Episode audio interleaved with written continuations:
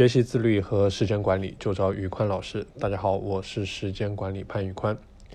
经常有人在问我，说自己每天都过得很迷茫、焦虑、颓废、懒惰，哎，不知道怎么去自律。自律的第一步啊，永远是去找到自己的内在驱动力，自己的目标是什么。没有一个清晰的目标，就好像在前进的时候没有一个指南针，你自然不知道往哪里去走，自律也无从谈起。那么，应该怎么样去科学的、合理的制定目标，去引领我们走向自律呢？哎，这里和大家分享几个方法。第一个是我们说的 SMART 目标设立的原则。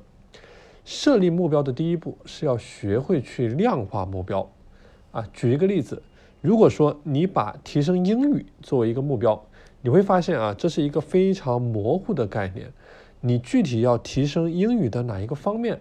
是你的听说读写的能力啊，还是说呃某一个具体方面的能力？你要把英语提升到什么样的水平啊？这是第一个点。第二个点，具体的问题必须要量化。在你设定目标的时候呢，一定要遵循一个 SMART 的原则。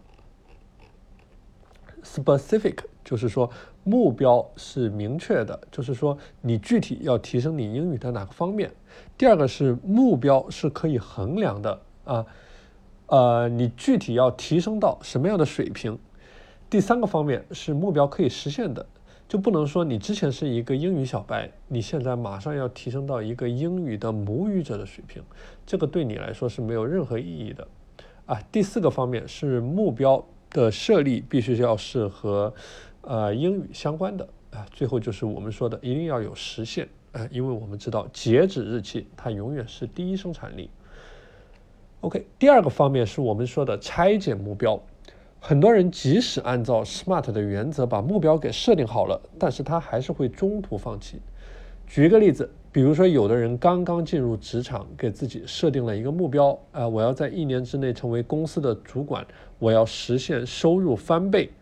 这个目标设定的时候是非常清晰的，啊，但是你会发现，他在他的工作岗位上埋头苦干，努力了一年之后，他没有得到自己想要的成果，也没有取得太大的进步，哎，加薪也遥遥无期。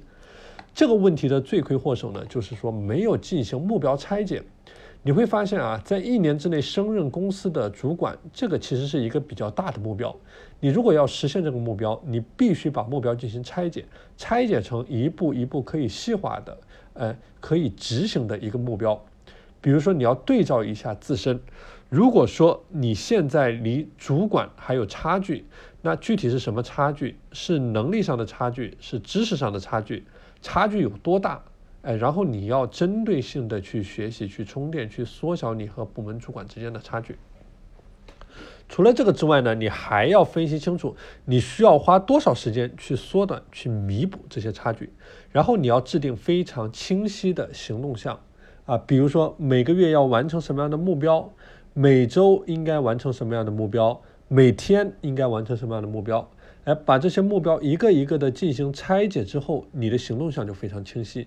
然后你在行动的时候，就是去咬死你的日目标、周目标和年目标去执行就好了。这样的话，你会有好两个好处啊。第一个就是你可以通过你的行动去验证你的目标是否设定的合理。第二个就是去拆解后的目标会为你的行动提供一个非常清晰的指南。OK。关于目标的第三个话题是建立正向的反馈，你需要一个目标执行和反馈的正向的循环，然后从两个维度去进行理解。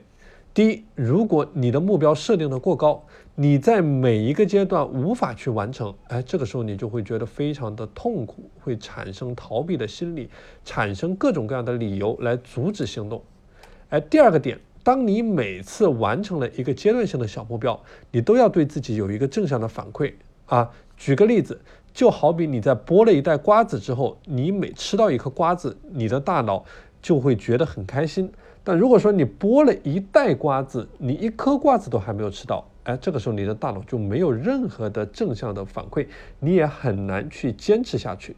所以说，同理，你每次完成一个小目标。哪怕不是什么实质性的突破的时候，你也需要给到你的大脑一个积极正向的反馈。好了，今天的内容就和大家分享到这里。我这边呢建立了一个自律和打卡的社群啊，是一个免费的社群。大家如果想加入到这个社群中来，欢迎添加我的微信 p a n l e o n 一九八八 p a n l e o n 一九八八。我是时间管理潘宇宽，我们下期节目再见。